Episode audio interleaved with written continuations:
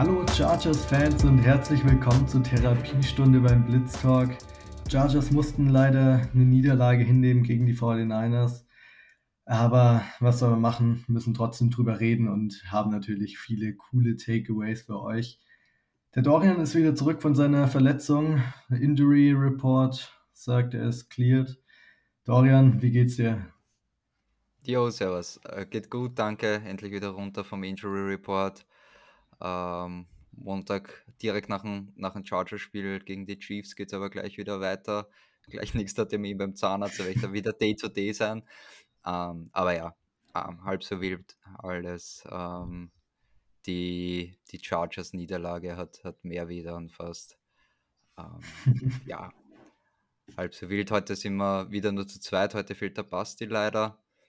Ähm, genau. Ja, diesmal werden wir das Ding rocken. Wie, wie geht's dir, Finn? Mir geht's super, auch wenn die Chargers-Niederlage, wie du sagst, noch echt weh tut. Weil sie vielleicht auch ein bisschen vermeidbar war, kommen wir später darauf zu sprechen. Aber sonst geht's mir gut, hab's verdaut und freue mich schon auf nächsten Sonntag gegen die Chiefs. Werden am Ende der Folge auch drüber reden. Der Basti, du sprichst schon an. Diesmal nicht wie bei dir, nicht injury-related. Wird nächste Woche wahrscheinlich wieder zurück sein. Und Grüße gehen auf jeden Fall raus. Basti, wir denken an dich und ersetzen dich gut. genau. irgendwer, irgendwer muss halt schimpfen. Hey. für den Basti. Das übernimmst du heute. Alles klar. Dafür konntest du dich eine Woche schön erholen, dass du richtig jetzt auf 180 hochkommen kannst. Passt, passt. Ja. ja, mein Bestes. Bevor wir zum Spiel kommen, reden wir erstmal kurz über die News von letzter Woche kam erst nachdem wir aufgenommen haben raus. Jerry Tillery, First Round Pick der Chargers, wurde gecuttet, wurde gewaved und jetzt von den Raiders geclaimed. Was war deine erste Reaktion, dass Tillery nach all diesen Jahren, in denen er nicht so produziert hat, jetzt gecuttet wurde? Ich fand schon überraschend. Ähm, auch das Timing ein bisschen komisch, ehrlich gesagt. Ähm, ich meine, es war sie haben offensichtlich probiert, oder das, das ähm, hat man ja auch gelesen, dass sie probiert haben, ihn noch vor der Trade Deadline irgendwo anzubringen und vielleicht noch einen, einen späten Pick ähm, zu kriegen. Ähm, dürfte es auch wohl Gespräche gegeben haben mit einigen Teams, aber man konnte sich anscheinend nicht einigen ich, ich finde es komisch, weil gerade jetzt, wo du so viele Verletzungen hast, ich meine, sie haben nicht gewusst, dass jetzt im, im letzten Spiel gegen die 49ers wieder zwei, äh, zwei Defensive Tackles ausfallen, dazu werden wir dann auch gleich noch kommen. Ich kann mir wirklich nur vorstellen, dass so eine Business Decision war, dass irgendwie im Vertrag steht, keine Ahnung, bis so und so viel Spielen kriegt er noch den Bonus oder bis so und so viel Snaps, was weiß ich. Ich finde schon irgendwie seltsam. Ja, es waren anscheinend, kam ja so ein bisschen raus, dass es in irgendeiner Form ein bisschen Lockerroom-Probleme auch waren, die er verursacht hat oder generell, dass er mit dem Coaching-Staff jetzt über die letzten Wochen ein paar Probleme hatte, dass die Work Ethic nicht so da war. Aber wieso genau man ihn jetzt gecuttet hat, gerade nachdem die Austin Johnson Season-Ending Injury rauskam, ist schwierig, weil man hat jetzt drei, vier Jahre an ihm festgehalten, obwohl die Leistung nicht da war. Das war jedem klar, jeder hat es gesehen. Da war nicht so das da, was man sich erwartet hat. Er hat immer mal wieder einen guten Rap gehabt, aber dafür auch fünf, sechs schlechte. Und man hat sich als Chargers-Fan gewünscht, dass er, also vor der Season oder die letzten Seasons, dass er weniger Snaps kriegt und nicht mehr als Starter behandelt wird und, und vielleicht auch in der Offseason, dass er eben seinen Spot nicht kriegt, sondern eher man Braden Fahoko mitnimmt. Das war alles nicht der Fall. Die letzten Jahre er hat immer noch Starting Snaps bekommen. Dieses Jahr war das erste Mal, dass er limitiertere Snaps bekommen hat. Und dann ihn plötzlich zu cutten, wenn die Not an der Position am größten über die letzten Jahre wahrscheinlich ist, das macht irgendwie für mich auch keinen Sinn. Deshalb, es muss auf jeden Fall noch was anderes mit reingespielt haben. Aber ja, diese Saison war man wahrscheinlich als Chargers-Fans das erste Mal nicht so gestimmt, dass man ihn unbedingt cutten will, weil er wirklich gute Raps gezeigt hat, gerade im Passing-Game. Ähm, gegen den Lauf war immer noch nicht viel da. aber war auf jeden Fall ein weirdes Timing. Jetzt ist er bei den Raiders untergekommen. Die hypen ihn schon hoch irgendwie, so sehr sie es können. Ah, so geil. Ihre eigenen First-Round-Picks werden, werden sie selber alle los und dann holen sie sich aber die, die, die den einzigen First-Round-Pick von uns, der nämlich nicht funktioniert hat. Da muss man ja sagen, alle anderen First-Round-Picks von, von Telesco waren safe. Das war halt der einzige, wo es wirklich nicht hingehauen hat. Und jetzt, Raiders glauben jetzt, da, keine Ahnung, was sie sich da jetzt erwarten. Passt wie die Faust ja. aufs Auge, wirklich. Wir können schon mal ausknobeln, wer in zwei Wochen Jerry Tillery als Trash-Spieler des Gegners nehmen darf, wenn wir gegen die Raiders spielen. Da darf, sich jeder, da darf sich jeder zwei aussuchen. Ganz einfach. gegen die Raiders eigentlich wirklich, da kann man nicht das ganze Team nehmen. Das ja, voll. Da, da musst du es fast umdrehen. Du musst es fast umdrehen, so einen raussuchen, den, den man vielleicht mag oder, oder irgendwie so. Oh, da mache ich nicht mit, finde ich nicht. Die Raiders haben ja schon wieder hier gegen die Colts, eins der schlechtesten Teams der Liga, so, die einen Head Coach heiern, der davor bei ESPN gearbeitet hat und noch nie in College oder NFL gecoacht hat, haben sie geheiert und dann verlieren die Raiders gegen ihn in seinem ersten Spiel. Also wirklich eine peinliche Saison von den Raiders, aber da kommen wir in zwei Wochen nochmal genauer drauf zu sprechen wollten wir nur hier mal wieder so einen kleinen Seitenhieb gegen die Raiders. Gerade wenn der Basti nicht da ist, müssen wir sehr gut hier ersetzen. Genau. Genau, dann gehen wir ins Spiel über. Chargers gegen 49ers. War ein Primetime-Spiel, man musste nachts um 2 Uhr aufstehen. Manche von euch haben es sicherlich gemacht, die anderen haben sich vielleicht gedacht, vielleicht lieber mal ein bisschen mehr Schlaf. Man versteht beide Entscheidungen, gerade im Nachhinein von dem Spiel es fing ja gut an. Chargers haben endlich mal beim Opening Drive einen Touchdown gemacht, generell im First Quarter. Seit vier Spielen mal wieder einen Touchdown gescored und in Führung gegangen. Die 49ers dann auch nur zu einem Field Goal gehalten, obwohl der Drive wirklich sehr dominant aussah zu Beginn von den 49ers. Aber dann hat man sich äh, so langsam in der Defense auch richtig eingegroovt und hat beim nächsten Drive von den 49ers gleich mal einen Fumble geforst, den man in Field Goal verwandelt hat hat sie dann zweimal Free and Out vom Feld geschickt. Selber leider auch nicht viel Profit draus schlagen können. Dann hat man nochmal ein Field Goal gescored. Die 49ers kurz vor der Halbzeit nochmal zum Touchdown scoren lassen. Und dann beim finalen Drive gut marschiert, bis Justin Herbert dann für drei Plays runter musste und Chase Daniels rein musste, weil der Verdacht auf eine Gehirnerschütterung oder eine Kopfverletzung da war. Dann musste man sich für das Field Goal letztendlich entscheiden, weil man mit Chase Daniel halt nicht so weit kommt wie mit Justin Herbert, hat man gut gesehen, dass da in der Offense dann gar nichts los war. Mit 16-10 ist in die Halbzeit gegangen. Leider kam bei den Chargers auch kein Score mehr dazu. Bei den 49ers kam direkt nach der Halbzeit zu einem Field Goal, haben dann Mitte des Spiels, Mitte drittes Viertel, ähm, haben sie noch einen Touchdown gescored sind mit 19 zu 16 in Führung gegangen, am Ende nochmal ein Field Goal draufgelegt und die Chargers haben es leider, wie gesagt, nicht mehr geschafft in der zweiten Halbzeit zu scoren, hatten einige Chancen, aber hat einfach nicht geklappt und dann ist man mit 16 zu 22 aus San Francisco wieder heimgefahren und musste die Niederlage einstecken. Dorian, was ist deine Reaktion zu dem Spiel? Hätte man es gewinnen können? Es ist schwierig. Ich weiß ehrlich gesagt immer noch nicht so wirklich, wie ich das Spiel einordnen soll. Ähm, ich hätte ja schon vor der Season, wie wir, wie wir die, die ähm, Record Prediction gemacht haben, habe ich ja da schon gesagt, okay, das wird sich knapp nicht ausgehen gegen die 49ers. Jetzt, ohne Spaß mit den vielen Verletzungen, ähm, ist eigentlich ein Wahnsinn, dass du da gegen so einen Top-Contender wie die, wie die 49ers, vor allem auch mit einer Top-Defense, ähm, das so lange im Spiel warst. Andererseits möchte ich fast sagen, ich, da denke ich jetzt gleich an den Basti, ich weiß nicht, ob er es auch so sieht, aber ich will trotzdem sagen, Lombardi hat uns das Spiel verloren. Ähm, der, der Defensive Gameplan war gut. Es hat vor allem in der zweiten Halbzeit dann halt so ausgeschaut, als ob sie komplett überlaufen werden. Ist aber auch insofern klar, weil ähm, schlussendlich dann nur noch drei Defensive Tackles übergeblieben sind weil sich ja Obonia verletzt hat und leider auch äh, Covington, die fallen jetzt auch beide für den Rest der Season aus. Ähm, tatsächlich hatten die 49ers dann aber vier, ähm, vier Yards Schnitt pro Lauf. Also jetzt nicht, nicht mörderisch schlimm. Ja. Ähm, deswegen, ich, ich sage trotzdem, Defense hat gut funktioniert. Special Teams schon das ganze Jahr mörderisch, diesmal sogar mit einem Blocked Punt. Mega. Ähm, und dann halt in der Offense null Punkte machen in der zweiten Halbzeit. Und das, obwohl, ich weiß nicht mehr welcher Spieler es war vor den 49ers, irgendeiner hat am Nachspiel im Interview gesagt, hey, zweite Halbzeit in der Defense, wir haben es ganz simpel gespielt. Wir haben First und Second Down äh, quasi immer denselben Spielzug gespielt und dann bei Third Down halt ähm, vielleicht noch ein bisschen blitzt oder vielleicht auch nicht.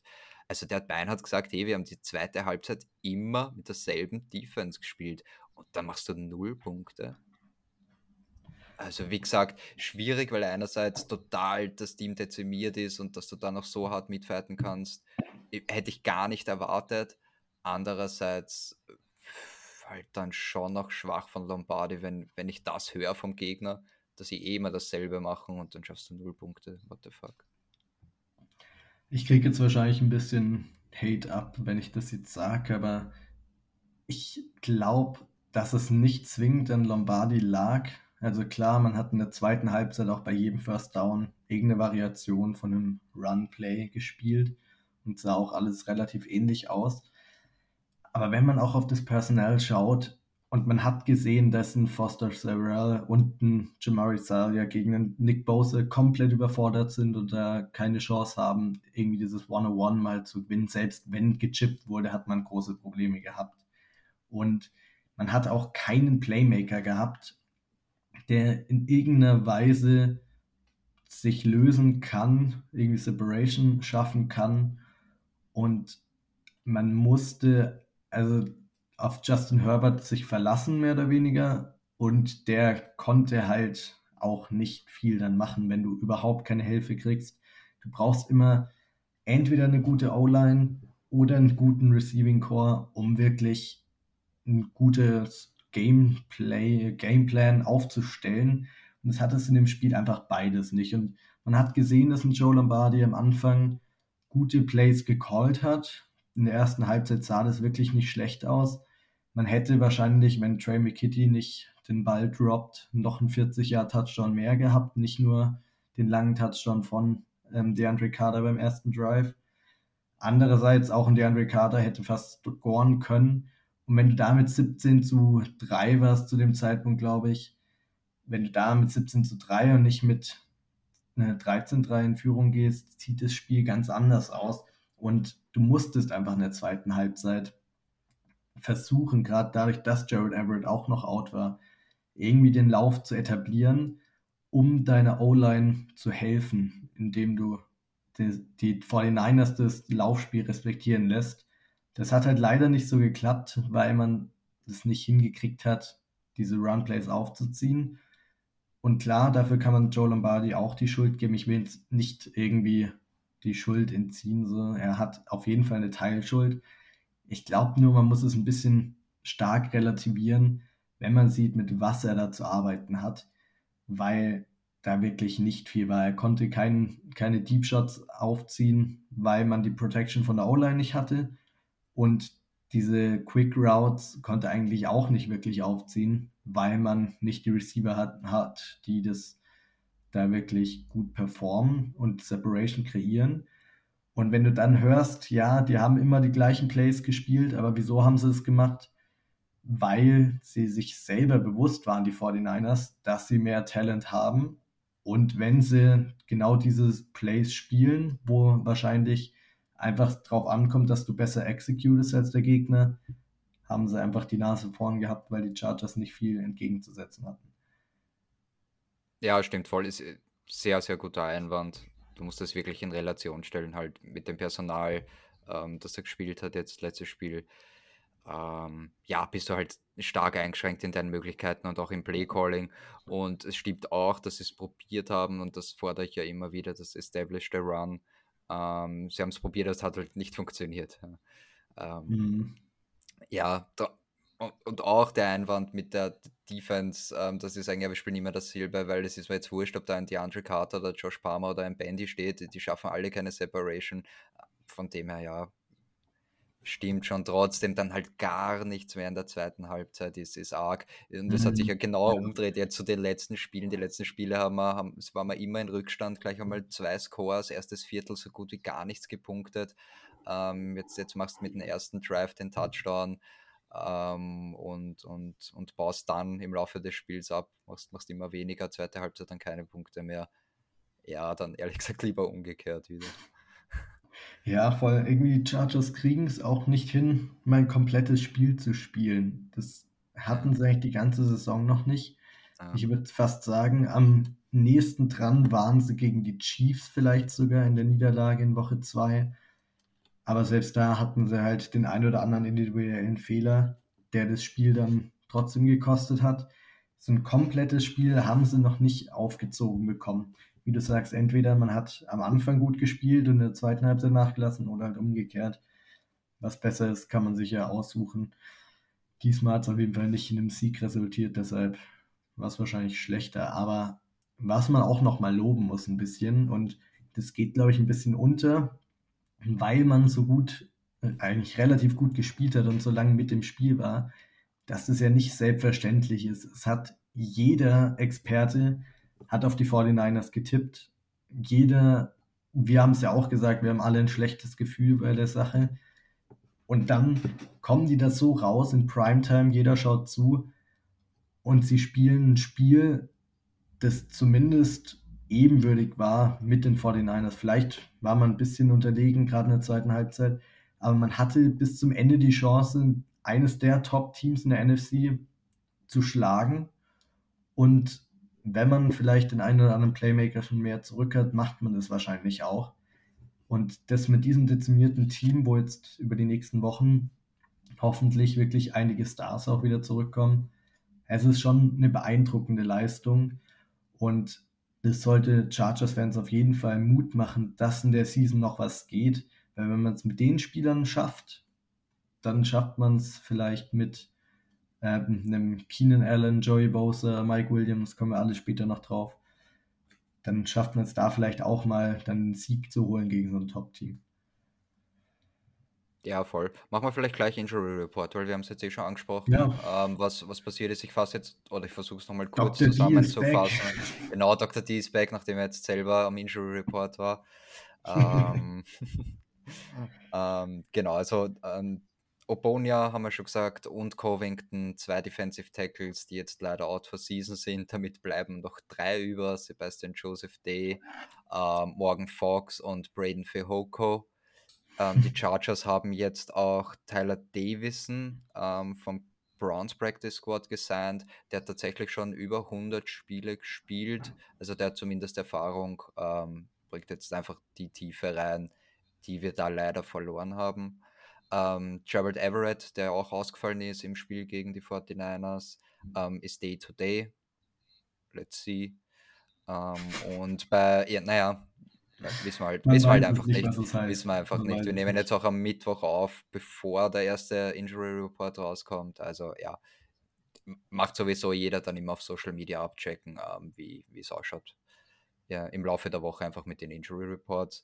Ähm, sonst ist halt die Hoffnung jetzt da, ähm, möglichst bald eben wieder Keenan Allen und oder Mike Williams zurückzubekommen. Die steigen jetzt beide wieder ins Training ein die Woche schauen wir mal, wie gesagt, was wir da im Laufe der Woche so hören werden, ähm, ob sich dieses Spiel schon ausgeht gegen, gegen die Chiefs oder dann eben erst im nächsten Spiel. Bosa wissen wir auch noch nicht wirklich, kommt im Laufe der Season zurück, hat es geheißen, aber da gibt es auch noch nichts Konkretes. Genauso Pipkins, ähm, da jetzt äh, Foster Sorrell gespielt statt Trey Pipkins, aber da bin ich eigentlich relativ zuversichtlich. Ich glaube, das war nichts Wüdes, was der gehabt hat. Ja, da mal kurz die Frage eigentlich, wieso ist Storm Norton auf dem Roster bei den Chargers? Wenn sowohl der Left Tackle sich verletzt und sie einen Rookie Six-Round-Pick reinwerfen und jetzt verletzt sich auch noch zusätzlich der Right Tackle und statt Storm Norton den vermeintlichen Swing Tackle einzusetzen, holen sie lieber einen Practice Squad hoch mit Foster Zarell und lassen den auf Right Tackle starten. Was ist da die Erklärung für? Ja, absolut berechtigte Frage. Ich kann es mir wirklich nur so erklären. Das liegt halt auf der Hand, dass er einfach underperformt, auch, auch in, in den Trainings oder vielleicht dann halt auch nicht so diese, keine Ahnung, Arbeitsmoral oder diesen Willen zeigt, wie es dann halt andere zeigen.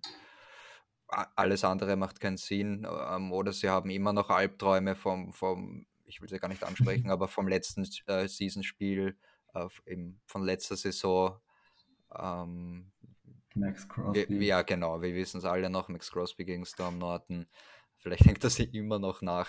Äh, kein, aber wirklich, ich glaube wirklich, dass, dass, einfach, dass er einfach kein oder viel zu wenig Improvement zeigt. Und ja, Staley ist halt da beinhart und das ist auch richtig so, ähm, wenn du nicht performst, spielst du nicht. Und, und ja. Absolut. Und klar, Foster Sarah hat jetzt nicht den besten Job gemacht.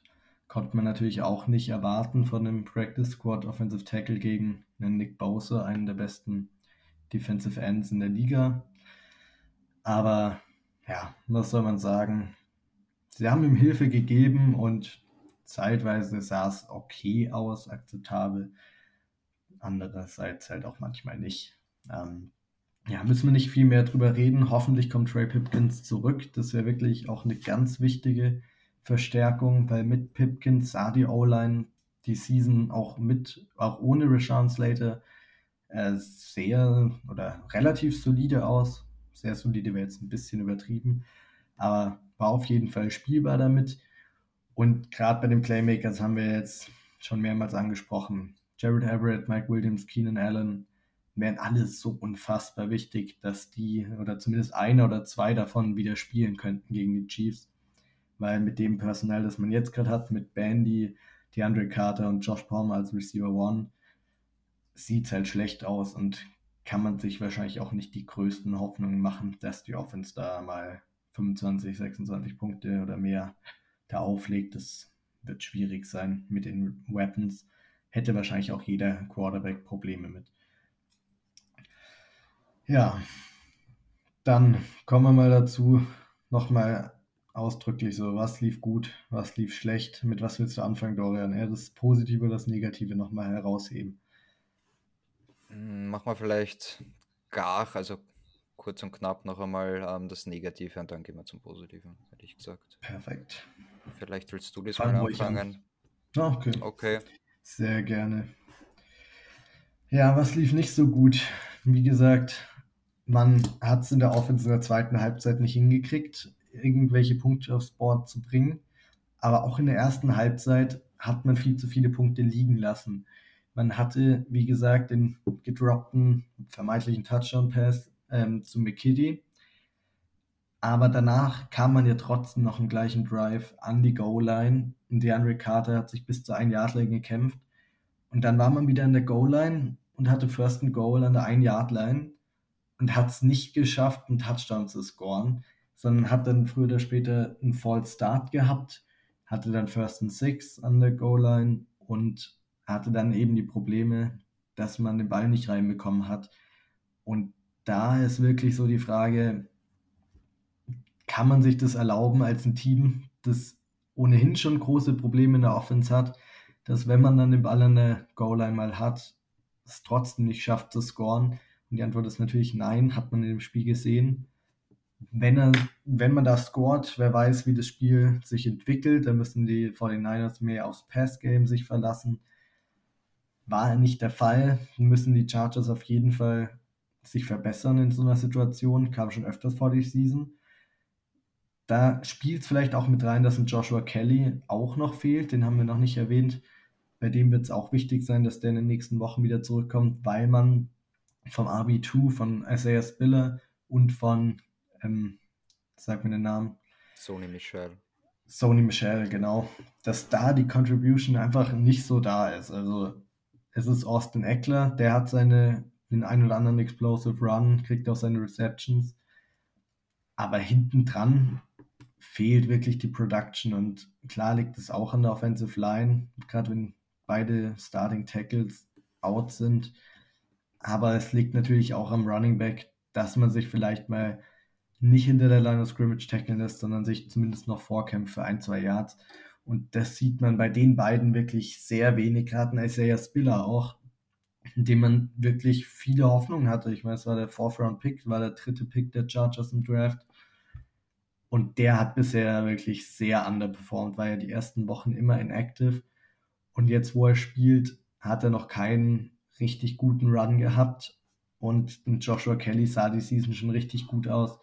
Da bin ich echt gespannt, wenn der zurückkommt, ob da vielleicht die Run-Offense wieder den nächsten Schritt macht und wieder zumindest in den durchschnittlichen Bereich in der NFL zurückkommt. Und ja, sonst, was war noch negativ? Natürlich die ganzen Verletzungen, die wir angesprochen haben und dass man in der Offense einfach ohne die Playmaker nicht kreativ genug ist und um die Playmaker dann da durch das Playcalling zu ersetzen, liegt nicht die ganze Schuld bei Joe Lombardi, haben wir angesprochen, aber ein bisschen mehr hätte man sich erwarten können, weil kompletter Shutout in der zweiten Halbzeit ist wirklich schwach. Und zur Defense habe ich jetzt erstmal noch nichts Negatives, da kommen wir dann eher beim Positiven zu. Aber jetzt nochmal die Frage an dich, Dorian, was hast du noch Negatives auszusetzen an dem Spiel? Noch was Zusätzliches kann ich da jetzt gar nicht dazu fügen. Bei mir ist halt jetzt schon noch wieder ein großes Thema ähm, Drops ich weiß jetzt gar nicht, wie, ich glaube, es waren jetzt nicht so ganz krass viele im letzten Spiel gegen die 49ers, aber insgesamt über die Season sind wir da jetzt schon wieder ziemlich weit oben in der Statistik. Mhm. Ähm, ja, wie gesagt, tut natürlich auch nicht gut, dass das Keenan und, und Mike Dub da fehlen, wobei die ja letztes Jahr auch viele Drops hatten. Aber das, das tut mir jetzt schon wieder ein bisschen weh und hängt mir auch nach, weil da ich bin schon davon ausgegangen, dass das besser wird, schaut gerade nicht so aus. Und wir haben auch gesagt, das ist so eine fluky äh, Statistik, die, die sehr variabel ist und, und ja, sich eigentlich von Jahr zu Jahr ändert irgendwie. Ähm, mhm. Das tut weh, gerade, also ja, und dann wird es halt auch schwer, schwierig für so Leute wie, wie McKitty, der ohnehin im Run-Game jetzt schon underperformt und dann fangt er die Bälle auch noch nicht, die, die wichtig wären. Also, hm. ja. Fehlt dir Donald Parham eigentlich? Und wie? Ihr glaubt gar nicht wie. Gerade wenn man sowas dann sieht von The Kitty, da ja. kannst mir nicht erzählen, dass Donald Parham den nicht gefangen hätte und dann in die Endzone gelaufen wäre. Und ja, der hätte nur noch umfallen müssen und wäre wär schon Touchdown so groß wie der ist.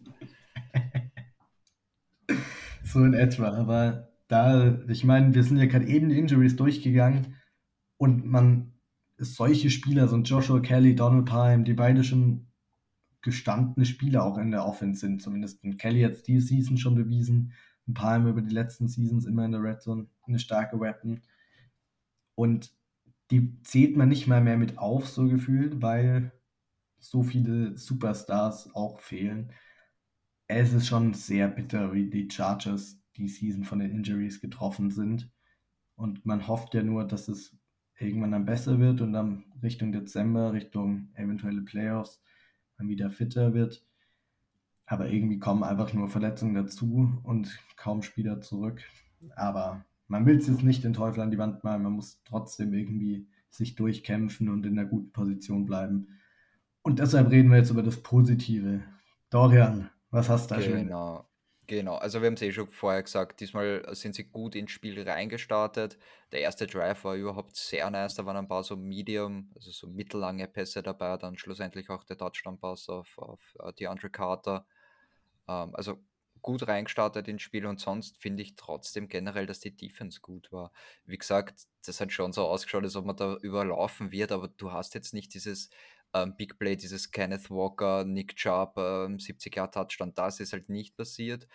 Und mh, mm, wirklich gut war die Goal-Line-Run-Defense, vor allem in der ersten Halbzeit. Mhm. Da waren mhm. so viele gute Stops dabei, wo sie ein, zwei Yard äh, vor der Endzone waren, die, die 49ers und immer aufgehalten. Ähm, also das waren, das war, waren für mich die größten positiven Punkte. Absolut. Da noch ganz kurz eine wahrscheinlich eher negative Sache, aber beim letzten Touchdown von den Niners, da war die Defense noch nicht so richtig bereit für den Spielzug von den Niners, weil die Niners nicht ähm, ausgewechselt haben und die Chargers es trotzdem gemacht haben. Dadurch hatten die Niners eben diesen Vorteil, dass sie das Play machen konnten, bevor die Chargers wirklich gesettet sind. Wieso wird da keine Timeout genommen von Staley? Das habe ich mich währenddessen gefragt und im Nachhinein umso mehr, weil es letztendlich der Game-Winning Touchdown war. wieso da keine Timeout, gerade wenn die Run-Defense an der Goal-Line ja eigentlich gut funktioniert hat. Ja, das kann ich leider nicht beantworten. Da wir Staley. Also ich, ich frage es mich genauso. Ich, ich habe keine Antwort drauf, ehrlich gesagt. Uh, ja, I don't know. Hat ja, er es verschwitzt oder, oder, oder hat er glaubt, es geht auch so? Ich, ich weiß es nicht. Weiß ich auch nicht. Wird man auch wahrscheinlich wissen. Aber das wurmt mich immer noch ein bisschen, weil das wirklich eins der entscheidenden Plays war und man zumindest eine bessere Chance gehabt hätte, hätte man die Timeout genommen. Ansonsten bin ich mit dem Clock-Management von Staley eigentlich die ganze Season schon ziemlich zufrieden, weil wir mhm. ja, reden ja immer recht viel drüber, dass ein Staley auf dem Hot Seat ist und was er alles falsch macht. Aber da muss man vielleicht auch mal kurz an der Stelle rausheben, dass das Clock-Management wirklich immer gut ist. Gerade wenn man es bei Anthony Lynn in der Ära davor gesehen hat, da, was da immer im Fourth Quarter los war, wie man Spiele verloren hat, deswegen, wegen dem Coach direkt, das war schrecklich anzuschauen. Und jetzt bei einem Staley ist es recht selbstverständlich, dass die Zeit gut gemanagt wird, dass die Timeouts zur richtigen Zeit genommen werden. Und deshalb kamen die Chargers auch am Ende des Spiels, hatten sie nochmal zwei Chancen, einmal von der Ein-Yard-Line und dann noch einmal nach dem Kickoff. Hatten zwei Possessions noch.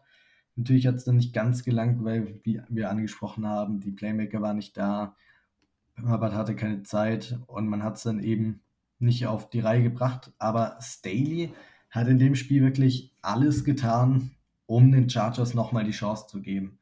Die Defense hat wirklich hervorragend gespielt ein Team mit den ganzen Playmakern, mit Christian McCaffrey, Debo Samuel, Brent Ayuk, Elijah Mitchell, George Kittle, die so in Schach zu halten, ist wirklich beeindruckend und die dann zu letztendlich 22 Punkten zu halten. Die letzten drei kamen ja eigentlich nur von, da waren sie ja schon in Scoring Position, also die Defense hat wirklich einen super Job gemacht und das ist auch stark Brandon Staley zu verdanken, der wirklich einen super Coaching-Job gemacht hat, hat auch selber gesagt, mhm. dass das eine der besten Coaching-Leistungen seiner Karriere waren, was Defensive Gameplan angeht. Und das gegen einen der besten Offensive Playcallers in Kyle Shanahan ist wirklich ein sehr beeindruckender Job, auch wenn man sieht, dass ein Jimmy Garoppolo gar nicht so ein schlechtes Spiel gehabt hat da hat man sich vielleicht noch ein bisschen mehr darauf verlassen, dass er vielleicht einen einen oder anderen Wurf nicht anbringt, vielleicht einen anderen, anderen Fehler mehr macht. Das Glück hatte man dem Spiel leider nicht. Der hat wirklich ein gutes Spiel gemacht. Aber dass die Defense so einen Job macht und die Offense wirklich im Spiel hält, ist wirklich beeindruckend. Ist dann nur schade, wenn die Offense einfach, weil sie so dezimiert ist, nicht die Chance wirklich hat, das Spiel noch zu gewinnen. Aber es muss man auf jeden Fall herausheben, dass Daly in dem Spiel wirklich einen 1A-Coaching-Job gemacht hat. Ja, stimmt, sehe seh ich ganz genauso. Ähm, sehe ich ganz genauso. Er, also wenn, wenn die Chargers verlieren, habe ich oft das Gefühl eigentlich, dass, dass ich dann nach dem Spiel immer über Lombardi schimpfe, also das für mich dann oft an der Offense liegt. Es gibt aber schon noch immer wieder so Spiele, wo ich mir denke, ah, das sehe ich gerade jetzt diesen, diesen ähm, Defensive Guru oder dieses De Defensive Genie gerade nicht. Ähm, darfst halt mhm. aber auch nicht immer am, am, Coach oder am Defensive Coach, Koordinator, wie auch immer aufhängen, weil ich nehme jetzt nur als Beispiel, jetzt gar nicht auf ihn draufhauen oder so, aber weil es halt gerade passt, zum Beispiel JC Jackson, ähm, ja, wenn du einfach davon ausgehst, dass das halt besser funktioniert und ein Spieler underperformt, dann kann er das halt gleich dein ganzes Scheme oder was auch immer zusammenhauen. Ähm, aber stimmt, er ist grundsätzlich ein guter Defensive Coach und fand das auch wirklich gut jetzt im 49er-Spiel. Auch, wie gesagt, wenn es so ausgeschaut hat, als ob es drüber gelaufen sind, ist aber dann auch logisch mit den dezimierten ähm, D-Linern und statistisch, wie gesagt, war es nicht so wild, wie es ausgeschaut hat. Mhm. Absolut. Und was man auch noch die Chargers für loben muss, ist, dass sie wirklich mit einer guten Energie gespielt haben. Die, mhm die, die Euphorie war richtig da im Team. Man hat gemerkt, die haben Bock, das Spiel zu gewinnen und haben, geben auch alles dafür, lassen alles auf den Platz. Und am Ende hat es halt einfach vom Talent her nicht gereicht, aber es lag nicht an der Einstellung. oder sonst was, was man ja auch schon die Saison kritisiert hat im einen oder anderen Spiel, in dem man das nicht so sehr gesehen hat. Aber da haben sie wirklich einen guten Einsatz gezeigt, haben richtig stark gekämpft und das auch auswärts noch dazu und haben eigentlich wirklich ein gutes Spiel gemacht. Sollte man hoch anrechnen, auch wenn letztendlich halt die Niederlage drin steht. Da kommen wir wieder zu dem Punkt, wir haben es schon so oft die Season gesagt, am Ende interessiert es keinen mehr, wie gut du gespielt hast, sondern nur, ob du den Sieg oder die Niederlage holst. Also egal, wie viel Positives wir jetzt hier über das Spiel sagen, am Ende schaust du auf die, den Spielplan zurück, siehst, da ist eine Niederlage gegen die 49ers und musst halt irgendwie damit auskommen und trotzdem um die Playoffs kämpfen und die Playoffs machen. Schenkt dir keiner was dafür. Dafür hattest du aber auch wirklich schon echt unschöne Siege gegen die Browns zum Beispiel oder die Broncos, wo es eben genau andersrum der Fall war. Da hat man sich vielleicht mehr aufgeregt, wie, die Team, wie das Team gespielt hat, aber am Ende stand der Sieg drin. Da muss man halt in dem Fall so eine Niederlage einstecken und daran denken, dass man auch sonst schon mit Siegen irgendwie davon kam. Aber es tut natürlich weh, dass gegen die 49ers nicht mehr drin war. Ja, voll. Äh, ist eh logisch. Im Endeffekt zählt immer nur Sieg oder Niederlage. Man muss es mhm. trotzdem. Ich war jetzt eigentlich immer einer, vor allem die letzten Wochen, der sich da zurückgehalten hat, auch auf, das irgendwie auf die Injuries zu schieben oder so. Ähm, aber man muss es schon in Relation setzen, weil es so krass viele sind. Da gibt es ja auch ich weiß nicht, wie man das genau statistisch belegen kann, dann aber äh, Georgia sind am, am stärksten irgendwie betroffen anscheinend von den Verletzungen von allen 32 NFL-Teams. Ähm, ich habe da ein Zitat. Abstand. Ja, ja, ich habe ein, ein Zitat da aufgeschrieben jetzt von der, von der letzten Übertragung gegen die 49ers. Das war Ende des dritten Viertels und da hat der Kommentator gesagt, ähm, für die Chargers stehen gerade fünf Backups und vier Rookies am, äh, am Feld bei diesem Spielzug in der Offense. Also ja, gratuliere. Ein, einen positiven Punkt habe ich aber noch. Äh, ich, ich finde, ich weiß nicht, vielleicht habe ich es jetzt schon einmal gesagt, aber Herbert schaut ein bisschen gesünder und beweglicher aus, jetzt finde ich. Mhm.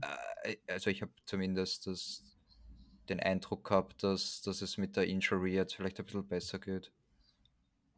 Ja, absolut. Da hat man wirklich gesehen, dass er wieder fitter aussieht und nicht so wie in den Wochen wirklich direkt nach seiner Verletzung. Und wird wahrscheinlich jetzt auch dann gegen die Chiefs, kommen wir gleich noch so drauf zu sprechen, ein schönes Spiel, um wirklich seine Revanche zu kriegen. Da hat er sich ja verletzt am Ende des Spiels. Vielleicht ist er dann nochmal mehr fired up und hat noch mehr Bock, das Spiel zu gewinnen. Aber das sieht man auf jeden Fall.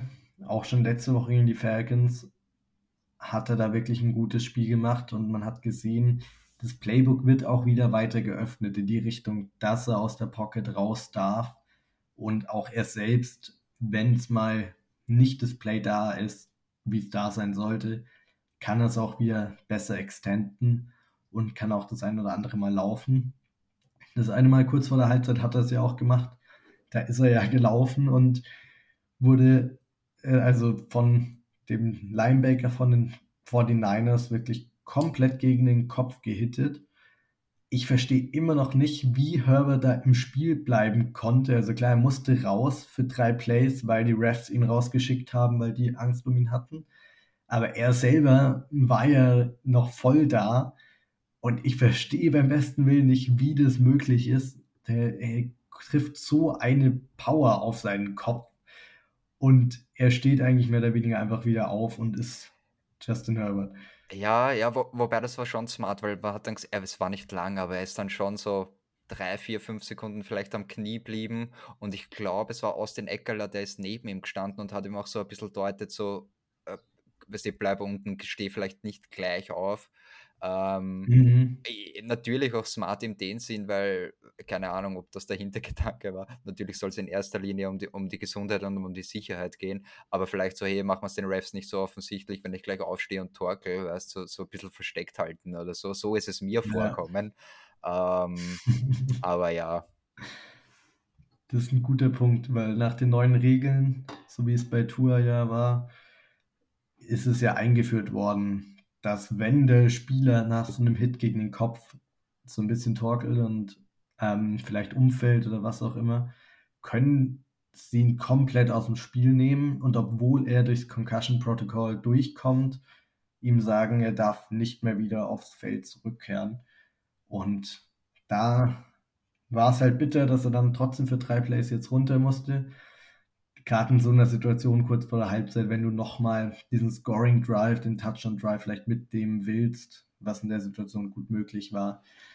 Aber dann musste eben Chase Daniels rein und das sah überhaupt nicht gut aus. Ich glaube, da sind wir froh, wenn der nicht nochmal aufs Feld kommen Ja, muss. aber, aber ohne Scheiß, du weißt halt auch sofort, was kommt, sobald Herbert nicht mehr im Feld steht. Erstmal ein Screen Pass, dann noch ein, ein, mhm. ein Pass hinter die Line of Scrimmage, okay, dann hast du einen dritten und lang, er probiert zum Scramble, wird gesackt. Ja, genau das kriegst Ja, es war wirklich, ich habe tatsächlich im ersten Moment erwartet, dass sie erstmal wieder den Ball laufen. Es war in der Situation einfach nur schwer, weil die Zeit davon gelaufen ist. Ich hätte trotzdem erwartet, dass sie den Ball laufen und Chase Daniel gar nicht die Chance geben, den Ball zu werfen. Ja, so ein Aber, Screen Pass war schon aufgelegt in der Situation, finde ich. Ja, ja, absolut. Und es kam nicht mehr raus als das, was man erwartet hat. Und wahrscheinlich ein Ticken weniger sogar, aber was soll man machen? Chase Daniels ist halt nicht Justin Herbert und wird auch nie sein. Ja. Hast noch irgendwas zu dem Spiel, was noch loswerden willst, Dorian? Um, ähm, nein. Ich habe tatsächlich alles unterbracht, was ich aufgeschrieben habe, glaube ich. Voll. Sehr nice. Ich habe noch ein Play, das ich noch herausheben will. Und das ist Durbin sein Forced Fumble, weil das war ein richtig. Ah ja, wir haben gar kein, wir haben gar kein Blitz. Machen wir bei Niederlagen keine, keine Blitzeinschläge? Bin mir nicht sicher, ich glaube nicht. Ich ja, wo reden einfach drüber. Ja, ja. Das ist trotzdem ein Blitzeinschlag, das war so ein geiles Play. Ja. Derwin James, also Brandon Ayuk fängt den Ball, Sante Samuel eng in Coverage und ist schon dabei, ihn eigentlich zu tackeln.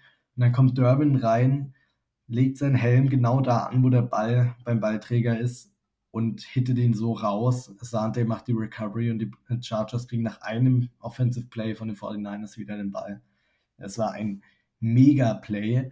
Habe ich in der Situation auch gar nicht damit gerechnet gefühlt, dass jetzt so ein schneller Turnover kommt. Das sah nämlich bis dahin noch nicht so super aus in der Defense. Aber das war echt ein super Play und Durbin hat auch gezeigt, dass er eben noch Derwin James ist und mal so ein Spiel wirklich übernehmen kann. Er hat immer noch nicht die Season dieses komplette Spiel übernommen, aber er kommt näher dran, gerade durch solche Plays, in denen er zeigt, dass er eben die Turnover forcieren kann. Hey, und er, und er hat jedes Spiel irgendwie zumindest ein so ein Big Play. Er hat schon einige ja, Sacks. Auch jetzt, wenn, hey, Jimmy G rettet so oft seinen Arsch, indem er irgendeinen Scheiß baut. Ähm, in, in welchem Spiel war das nochmal, wo er aus der Endzone raustreten ist, quasi ein Safety gemacht hat ja, und im gleichen Moment. Und, genau, und jetzt gegen die Chargers, ähm, Delay of Game und Derwin James hat, er hat wirklich, er hätte ihn so umgerissen, das wäre 100 pro ein Sack gewesen. Ähm, ich meine, er konnte es natürlich auch gut timen, nachdem es ein Delay of Game war. Er hat natürlich mhm. auch im mhm. letzten Moment einfach angesetzt, ist eh logisch. Aber auch die Reaktion, wie sich Derwin James geärgert hat, so, ah, den hätte ich jetzt einfach umreißen können. Und dann auch so, okay, Delay of Game eigentlich blöd, aber ah, besser, als ich hätte jetzt da den Sack genommen. So. Oh ja, da hätten wir zwei Blitzeinschläge von Derwin gehabt in einem Spiel. Ja. Ja. Nein, er, er macht schon, er macht schon jedes, jedes Spiel sein Peak Play. Ähm, Absolut.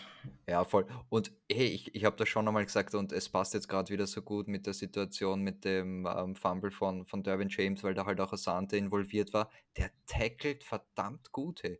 Der ist so klein und, und wiegt so wenig. Ich schwöre dir, jeder mhm. Receiver, den der tackeln muss, ist schwerer und größer als Asante Samuel. Ja. Ähm, und der macht das echt gut. Ich, ich habe jetzt auch, ich habe es mir leider nicht gemerkt und, und nicht aufgeschrieben, aber ich glaube, seine Miss-Tackle-Rate ist ungefähr so 12% runtergegangen vom letzten Jahr. Letztes Jahr hat er doch noch relativ viele Miss-Tackles gehabt. Also das beeindruckt mich immer wieder, nämlich der muss das mit Technik machen, weil er halt, ich will jetzt nicht sagen, er ist schwach oder so, aber er kann halt nicht diese Masse oder das Gewicht reinbringen und er macht das echt gut. Ähm, war ja in dem Fall auch ja. so, dass er Ayauk eigentlich um, um, wie soll ich sagen, umarmt oder umrungen hat und ihn dann so mit dem Momentum gedreht hat und dann eigentlich in Derwin reindreht hat. Wenn Derwin nicht da gewesen wäre, hätte dann halt zu, zu Boden quasi gedreht, wie auch immer. Mhm. Also ja, das, das macht, er echt, macht er echt super. Und der Sante spielt generell wirklich eine sehr starke Saison, gerade wenn man in Betracht zieht, dass er jetzt eigentlich der Cornerback One die ganze Season ist und nicht JC Jackson die Rolle übernommen hat, für die er reingeholt wurde.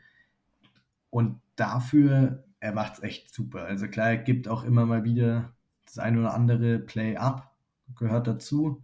Gerade wenn du die Number One Receiver coverst vom gegnerischen Team. Aber insgesamt spielt er wirklich eine super Saison und Dorian, du hast einen Hype-Train ausgelöst. Sehr nice. Yes, Sir. Hast schon Pro Bowl Vote für Asante äh, abgegeben? Nein, bis jetzt nur für, für, für Sander Horvath. oh, Sander Horvath. Geil. Die Pro Bowl Votes sind offen. Stimmt alle ab für Sander Horvath und für Sante und natürlich auch für alle anderen Lieblingsspieler bei den Chargers, die wahrscheinlich nicht so lange verletzt waren. Keenan was, hat die sehr schwierige Chancen reinzukommen. Ja, was ich aber schon echt cool finden würde, ist, und der hat sich echt verdient, Austin Eckler. Wie war Austin Eckler noch nie ein Pro Bowler? Come on, mhm. lasst uns bitte alle für Austin Eckler voten. Der, der, wie viel? Zehn Touchdowns die, die letzten fünf Spiele. Wenn wir den nicht hätten, dann hätte es wirklich ganz, ganz schlimm ausgeschaut. Also, ja, voll. Und ein anderer Spieler, der es auch verdient hat, der wahrscheinlich auch eher eine geringere Chance hat, finde ich, ist Drew Tranquil. Mhm. Wirklich eine Monster-Saison spielt, ist auch bei jedem Big Play auch irgendwie beteiligt von der Defense, ist immer um den Ball drumherum, hat auch den einen oder anderen Section geholt und spielt echt eine Wahnsinns-Saison. Ist halt eher ein kleinerer Name jetzt so, gibt es andere Spieler, die da wahrscheinlich mehr Publicity kriegen und auch dadurch mehr Votes kriegen, aber Drew Tranquil hat Stand jetzt zumindest auch verdient, votet auf jeden Fall für ihn. Und Sander Horvath, let's go. genau. Sehr nice. Dann haben wir die Therapiestunde hier mit abgeschlossen und kommen zum nächsten Spiel. Sonntagnacht wieder Primetime-Spiel, Sonntag 22, daheim in Los Angeles gegen die Kansas City Chiefs. Wird schwierig, oder? Jupp, wird auf jeden Fall schwierig, ganz klar. Ich habe in dem Spiel aber jetzt ein besseres Gefühl als beim letzten Spiel gegen die 49ers, ehrlich gesagt. Ähm, ja, oder ich will es mir einfach nicht eingestehen, dass wir zweimal, also beide Spiele im Jahr gegen die Chiefs verlieren. schwierig wird es auf, auf jeden Fall. Ich weiß, habe jetzt nicht den Injury Report. Ich weiß, Juju wird wahrscheinlich nicht spielen bei den Chiefs. Mhm. Ähm, Sonst, sonst glaube ich, sind Nicole die Hartmann muss man auch noch schauen, ob der ah. spielen wird. Hat nicht gespielt letztes Wochenende.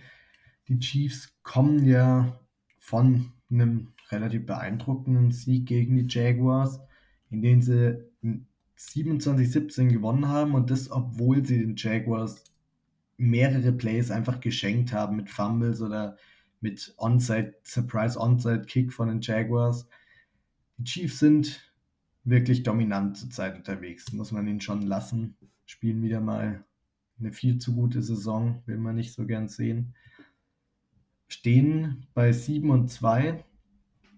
Letzte Woche haben sie ein bisschen gestruggelt, also die Woche vor dem Jaguars Game. Da haben sie erst ein Overtime gegen die Titans gewonnen.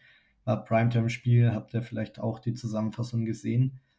Davor die Woche gegen die 49ers, gegen die wir jetzt verloren haben, haben sie 44-23 gewonnen, also haben eine Monster-Offense-Performance gegen die Defense aufgelegt. Und generell, wie gesagt, 7-2 spielen eine super Saison. Patrick Mahomes wahrscheinlich derzeit der MVP-Frontrunner. Und der Basti hat letzte Woche, haben es Basti und ich schon so ein bisschen angeteasert. Jetzt kann er selber gar nicht mitreden, weil er heute nicht dabei ist, aber wir hatten es davon, sind die Chiefs eine Top 5 Offense oder nicht? Ähm,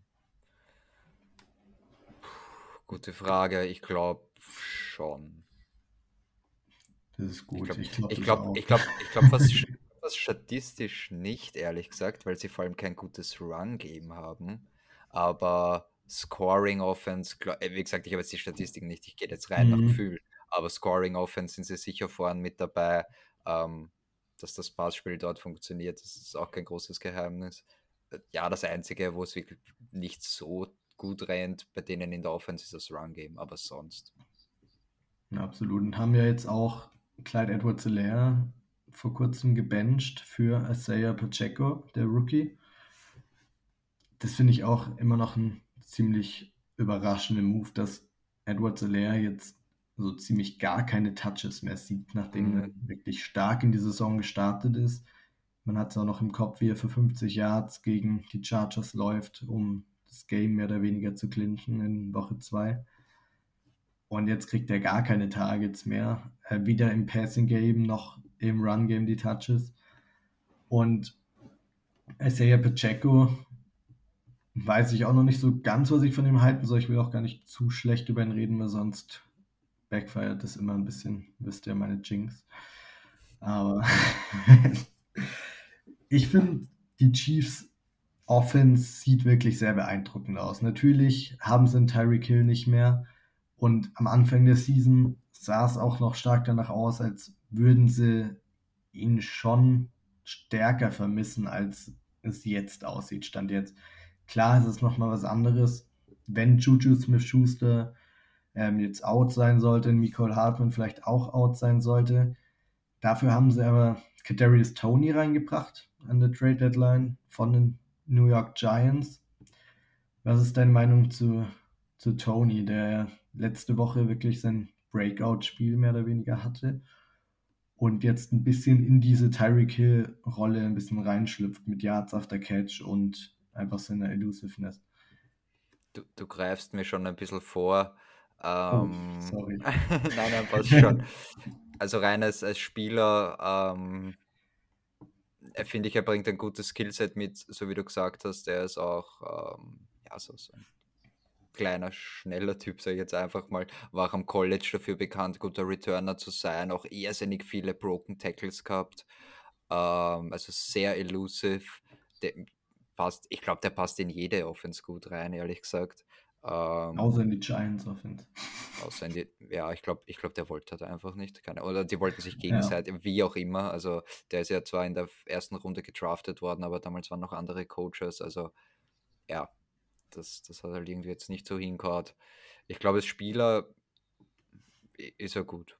Jetzt erstmal. Vor allem in der Offense natürlich. Das, ist, das kann ganz steil gehen und, und dann noch explodieren. Ja, absolut sehe ich auch so. Und bevor ich dir jetzt zu viel davon da weggreife, gehen wir einfach mal nach dem Skript und fangen damit an. Was muss passieren, dass die Chargers das Spiel gewinnen gegen die Kansas City Chiefs? Jo, ich glaube, ich werde immer dieselben Punkte haben gegen die Chiefs, auch wenn es letztes Mal sich irgendwie als, fast sagen, falsch herausgestellt hat.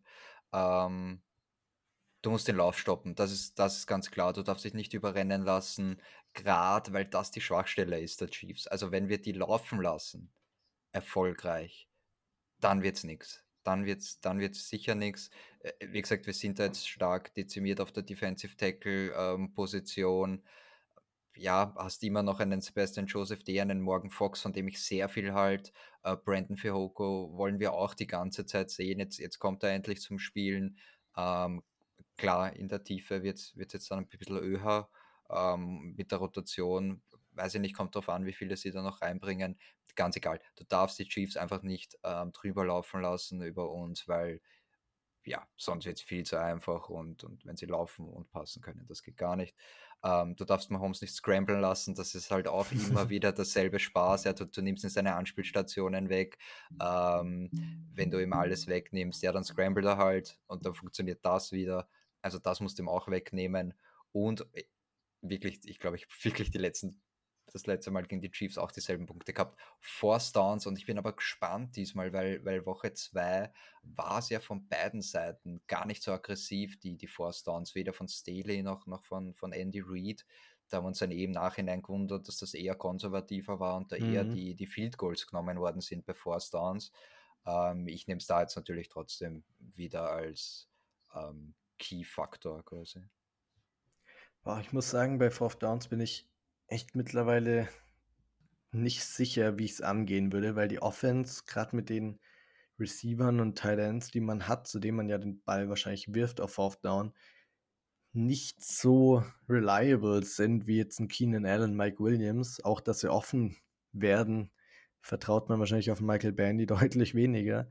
Deshalb bin ich da mittlerweile echt so in einem Zwiespalt, weil prinzipiell gebe ich dir auf jeden Fall recht, dass man gegen die Chiefs die Fourth Downs nutzen sollte, wenn man sie kriegt, wenn man da in einer guten Position ist, um eben diese Possessions aufrechtzuerhalten und halt lieber einen Touchdown als ein Field Goal zu kriegen. Aber eben mit den Weapons, die man hat, sehe ich das einfach als schwierig da zu converten. Ich glaube, da muss man sich wirklich so ein bisschen auf den Gameflow so ein bisschen einlassen. Wie läuft's? Hat man die Defense von denen gerade recht gut im Griff? Es spielt die Receiver gerade gut, ist man im Flow und das ist ein Fourth and One, dann geht man für. Oder kam man gerade so irgendwie zu einem Fourth and One, weil man eine Offside-Penalty noch zusätzlich dazu gekriegt hat oder sonst was und lässt vielleicht eher sein, weil man da eher, also okay, bei Fourth and One immer dafür gehen. Versteht das nicht falsch, aber ihr wisst, auf was ich hinaus will und du, Dorian, weißt auch, was ich meine. Dass es einfach schwierig zu beurteilen ist, wie viel Confidence man in diese Offense hat mit den Spielern, die man derzeit da hat. Ja, voll. Wenn, also wenn du auch kein Mismatch findest oder sagst, ah, okay, wenn der den covert, das, der, da haben wir den Vorteil, dann macht es auch nicht wirklich Sinn. Ne? Aber keine Ahnung, wenn ich jetzt sage, gib mir zwei von drei zurück, Pipkins, ähm, Mike Williams oder Everett, wenn zwei von den drei spielen, dann, dann oder von mir aus äh, Keenan statt Mike Williams oder wie auch immer, ähm, mhm. dann ja, stehen, stehen die Chancen schon ein bisschen besser. So wie du es richtig sagst, kommt natürlich aufs Gamescript an, wie läuft das Spiel. Ähm, ja. ja. Absolut. Mein Way to win, also was passieren muss, dass die Chargers gewinnen, ist für mich, dass man, und ich bin mir nicht ganz sicher, wie sie das hinkriegen, aber du musst irgendwie den Pressure mit vier Spielern ausüben können. Es ist wirklich schwierig. Also es klingt recht leicht, ja, klar, macht irgendwie keine Blitze und kriegt trotzdem Pressure. Wäre leicht, wenn Joey Bosa vielleicht noch da wäre, ist er aber nicht. Und man muss sich eben damit durchschlagen, dass man einen Killer Mac hat, Morgan Fox, der noch ganz okay ist, und danach einfach vom Pass Rush her nicht mehr viel kommt.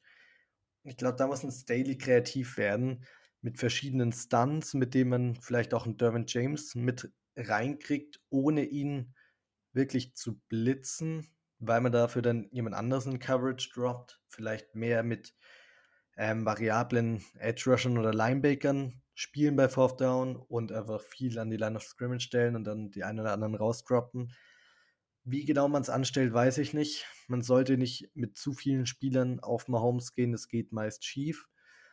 Aber man muss trotzdem den Pressure irgendwie ausüben, weil wenn er zu viel Zeit hat, weiß man auch, was genau dann passieren wird. Und das will keiner sehen, der Chargers-Fan ist. Und was anderes, was unsere Offense angeht, was ich da sehen will, um mehr Explosiveness vielleicht mehr reinzubringen und generell effizienter in Offense zu sein, ist, dass man Justin Herbert jetzt, wo er wieder fit ist, mehr ins Laufspiel ein bisschen involviert, dass man mehr Read Options läuft oder was heißt mehr, sondern überhaupt mal Read Options läuft, um einfach die Defense ein bisschen zu verwirren und ihnen nicht diesen einfachen Read beim ähm, Ball, äh, dem genau zum Ballcarrier gibt, sondern dass er da ein bisschen nachdenken muss, dass man sie in Stocken bringt. Hat jetzt Herbert den Ball, hat Eckler den Ball und dass man da die Athletik von Herbert mehr mit ausnutzt oder dass man mal aus Empty Formation einen Quarterback Draw spielt, um einfach die Defense, ja, wie gesagt, einfach ein bisschen zu verwirren und mehr zum Denken zu geben und nicht diese einfachen Standard-Plays die ganze Zeit läuft. Und Herbert eben damit involviert. Immer noch vorsichtig sein, weil keiner will riskieren, dass jetzt ein Justin Herbert sich verletzt, aber einfach, dass man schaut, dass man dadurch vielleicht auch das ein oder andere Junk-Play kriegt und auch ein paar solide Yards und dadurch vielleicht das Laufspiel auch weiter eröffnet. Sieht man ja bei vielen anderen Teams, dass es gut klappt. Vielleicht schaut sich Lombardi das mal ab. Ging bei Drew Brees immer nicht, als er den hatte, aber mit Justin Herbert kann man da vielleicht das Playbook ein bisschen eröffnen. Ja, ja, wäre ich auch schwer oder stark dafür, dass wir generell mal RPOs spielen, ja, voll. Absolut.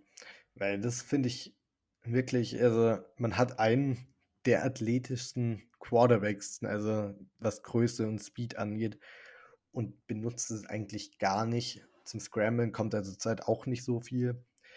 Die Defenses vergessen ein bisschen, glaube ich, dass er laufen kann und das kann man gerade in so einem wichtigen Spiel vielleicht auch mal nutzen und ihn, wie damals letzte Saison gegen die Steelers, oder war es vor zwei Saison?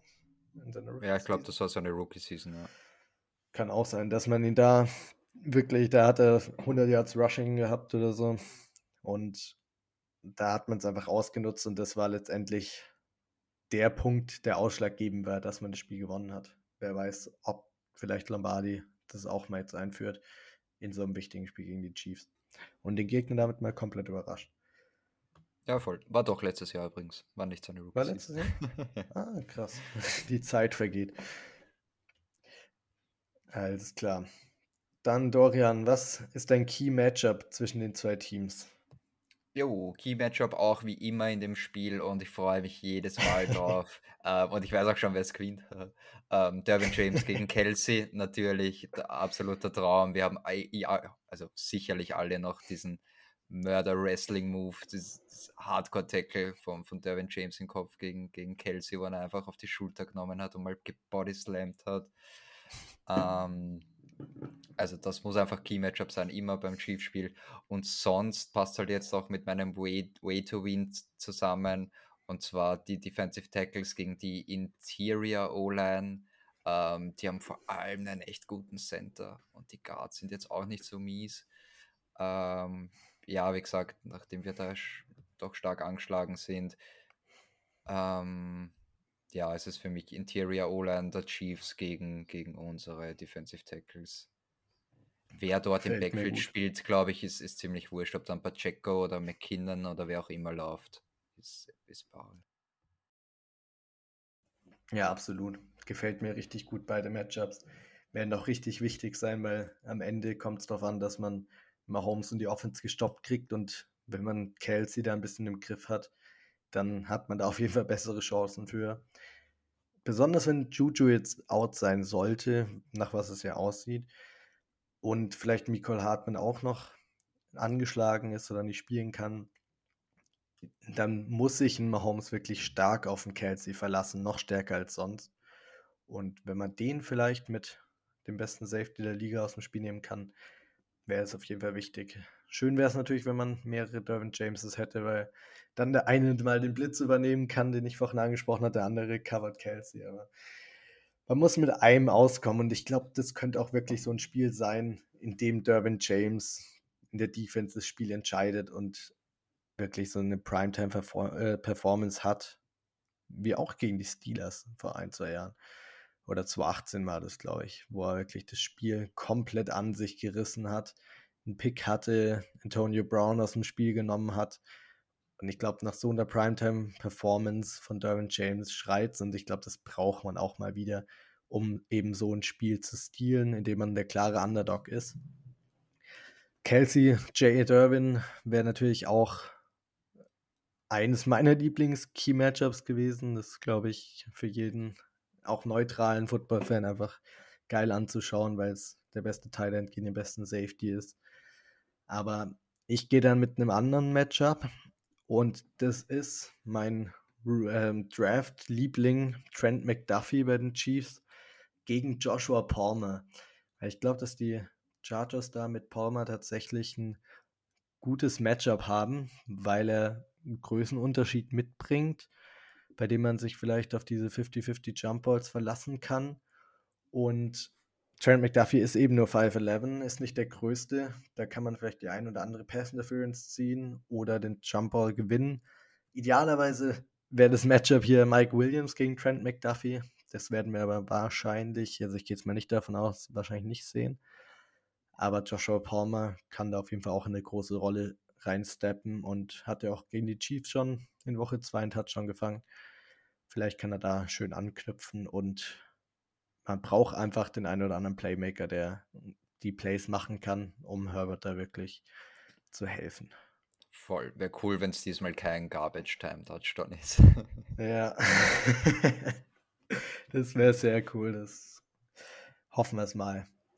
Hoffen wir Ja. generell, dass das Spiel auf jeden Fall knapp bleibt, weil glaube, für einen Chargers Blowout-Win müsste viel, viel passieren. Deshalb wird es wahrscheinlich auf ein knappes Spiel hinauslaufen. Und umso länger man es knapp halten kann, umso mehr kann am Ende passieren. Wer weiß, was genau bei rauskommt. Aber zur Score Prediction kommen wir ja gleich noch. Davor erstmal noch zur Lieblingskategorie von Basti, auch wenn er nicht da ist. Trash-Spieler des Gegners, Dorian. Yes, Den da von den Chiefs heute. wolltest du schon Ja. immer mal trashen. Da freue ich mich jetzt schon richtig drauf. Ähm, da, da, dann nehme ich mir jetzt auch noch den Vorzug und dann können wir gerne switchen, wenn du willst. Dann kannst du gerne mit Ball Prediction und so weiter anfangen. Gerne, gerne. Trash-Spieler, Kadarius Tony, so ein Hassel. Wirklich, der Typ ist ein Hassel.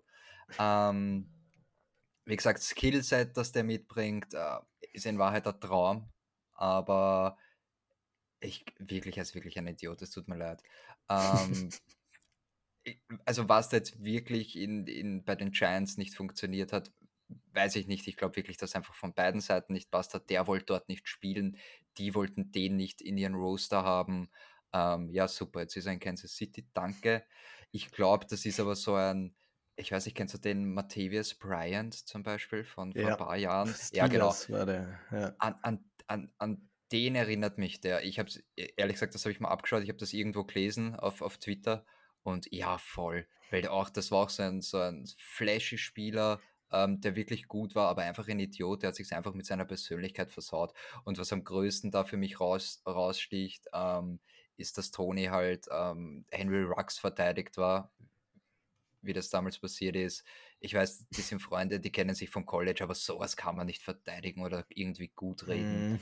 Ähm, ich, ich mag den Typen einfach gar nicht und absolut verdient und sowas von easy auszuwählen, hier Trash-Spieler. Ja.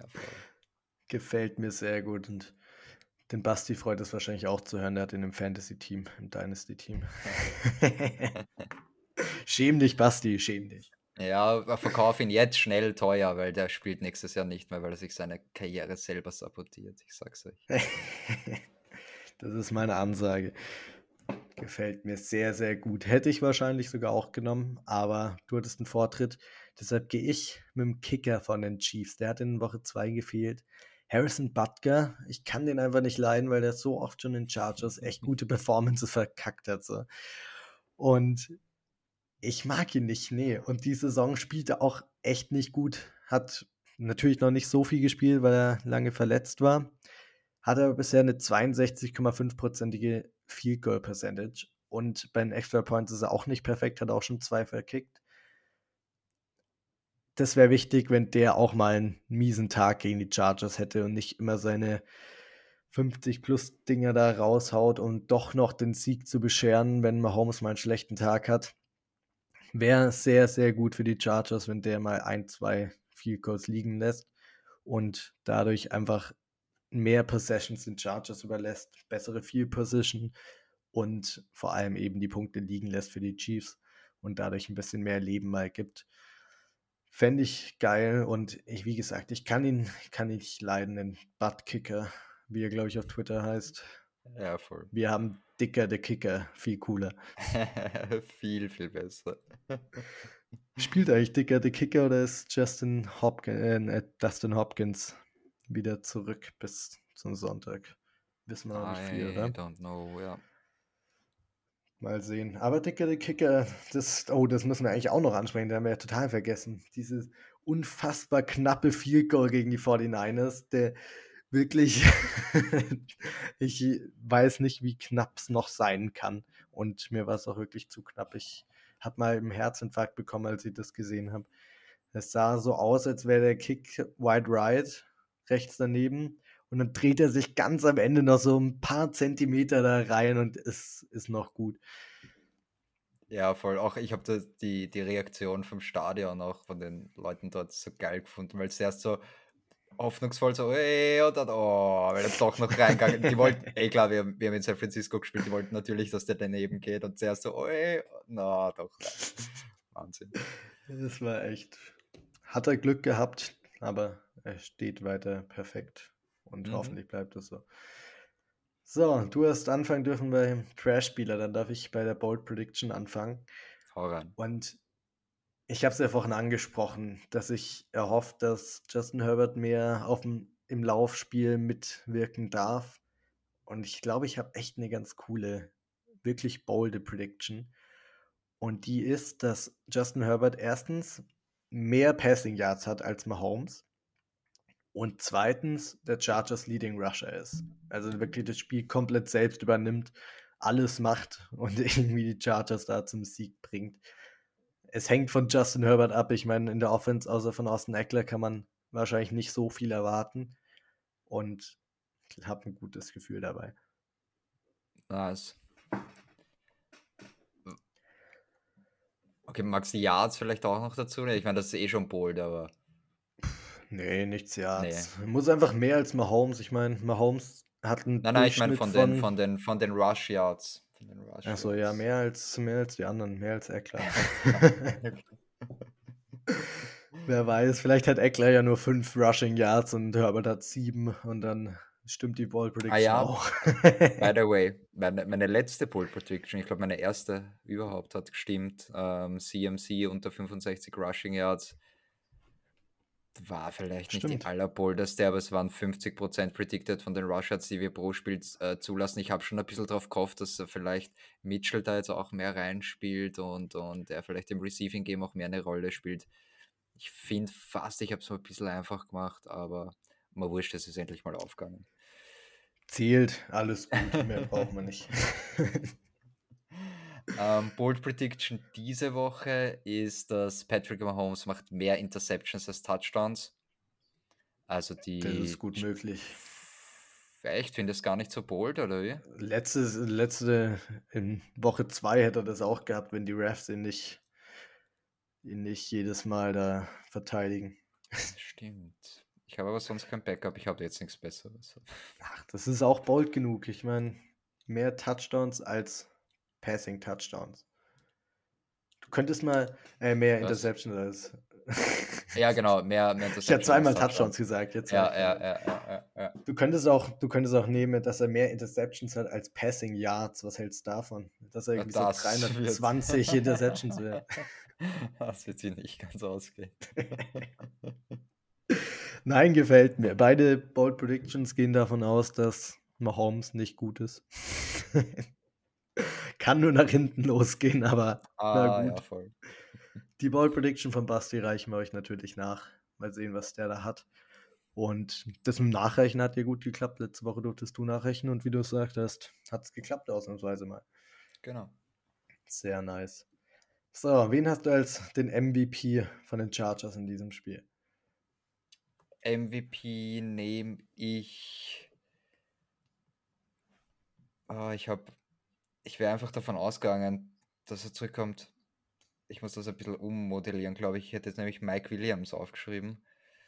Ähm, da sage ich, es wird der Receiver 1. Also wenn, wenn Mike Williams spielt, Mike Williams, wenn Keenan spielt, Keenan, wenn keiner von den beiden spielt, dann Josh Palmer.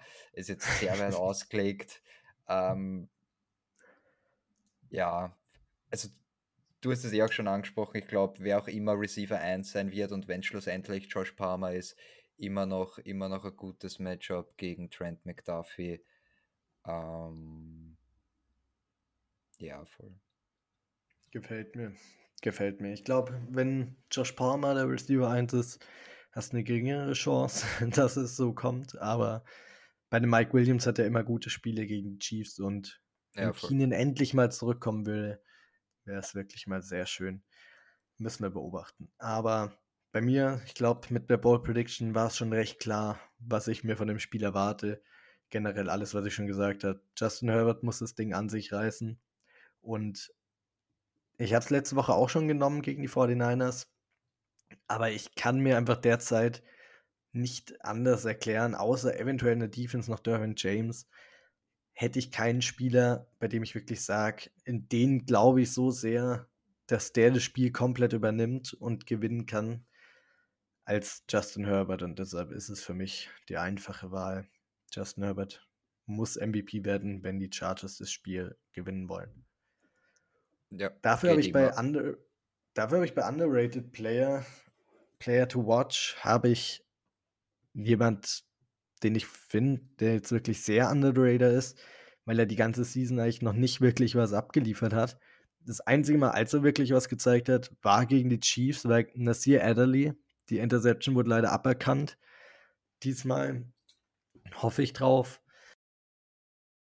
dass die Interception halt stehen bleibt und er generell das eine oder andere Big Play hat. Wird wahrscheinlich auch mal das Vergnügen haben, Travis Kelsey 101 zu covern, äh, wenn Derwin eben mal woanders gebraucht wird. Aber ich glaube dran, ich glaube, Nasir Adderley wird ein gutes Spiel haben, wäre auch sehr wichtig, gerade gegen diese Deep Passing Attack von den Chiefs. Wenn er da sich intelligent anstellt, das ein oder andere Play macht und auch solide tackelt gegen die Chiefs Receiver. Wen hast Ja. du, Dorian? Sehr nice. Ähm, für mich gibt es nur einen und das zählt jetzt für mich ein bisschen mehr als Player to Watch als äh, underrated. Aber ich freue mich schon mega auf äh, Braden Fehoko. Ähm, wie gesagt, die, die Chiefs sind in der Interior O-Line, zumindest was die Namen angeht, echt gut aufgestellt mit Creed Humphrey als Center, äh, Joe Tooney und Trey Smith, die Guards.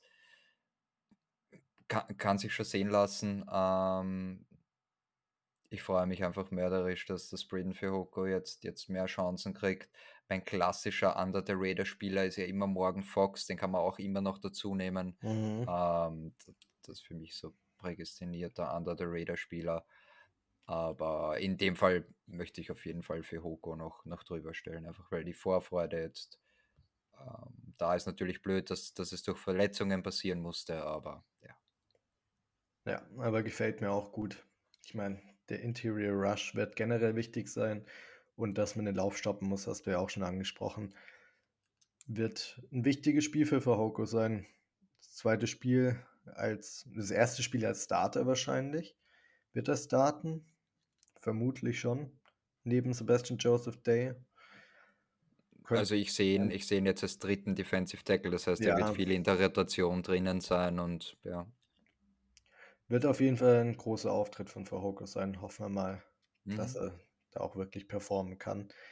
Und jetzt zur letzten Kategorie, die wichtigste von allen, Score Prediction. Wie ist dein Gefühl für das Spiel? Ja, knapp natürlich, so wie fast jedes Chargers-Spiel, vor allem die gegen die Chiefs, sind immer mörderisch knapp. Ähm, ich gehe hier mit einem 26 zu 24 für die Chargers. Sehr geil. Ich habe einen Punkt mehr für die Chargers getippt und sonst genau das gleiche. 27, Okay. 24. Ja, geil.